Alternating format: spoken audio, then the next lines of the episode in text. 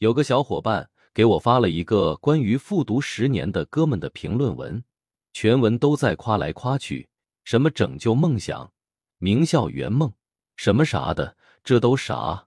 我说说我的观点，这哥们复读了十年，真的就是浪费了太多时间窗口。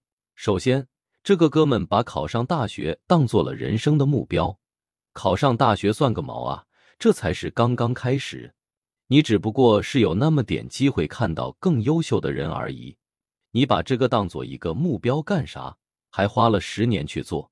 其次，任何游戏都是要有时间限制的。都复读了这么多年，你就应该知道你不是学霸的料子啊！这个游戏不适合你。还在继续复读，这不就是两眼一抹黑，啥都抓瞎吗？